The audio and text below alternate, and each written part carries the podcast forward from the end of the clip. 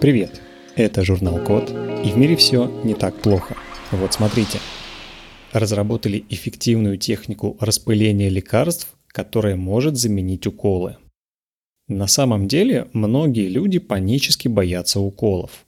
Это может снижать качество жизни, потому что каждая необходимая инъекция сопровождается лишним стрессом. Таким людям тяжело соглашаться на анестезию и введение лекарств внутримышечно и внутривенно, в том числе и на вакцинацию.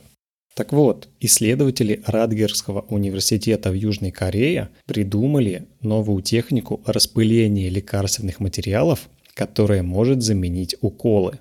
Работает это так. На жидкость с лекарством подают высокое напряжение, которое превращает жидкость в мелкие капли диаметром всего 100 нанометров, то есть 1 десятитысячная миллиметра. По мере движения к целевой области каждая из этих капель испаряется, превращаясь в твердый осадок исходной жидкости. Получается что-то вроде микроскопических дротиков, которые за счет своего размера преодолевают кожный барьер и проникают в организм.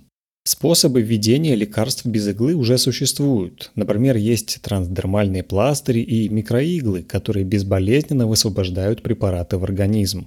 Но эффективность этих способов достигает лишь 40%, то есть большая часть лекарства тратится впустую. У новой техники эффективность стремится к 100%, а это значит, что можно будет обойтись не только без уколов, но и без потерь лекарственного препарата. На этом все. Спасибо за внимание. Заходите на сайт thecode.media и подписывайтесь на нас в социальных сетях. С вами был Михаил Полянин.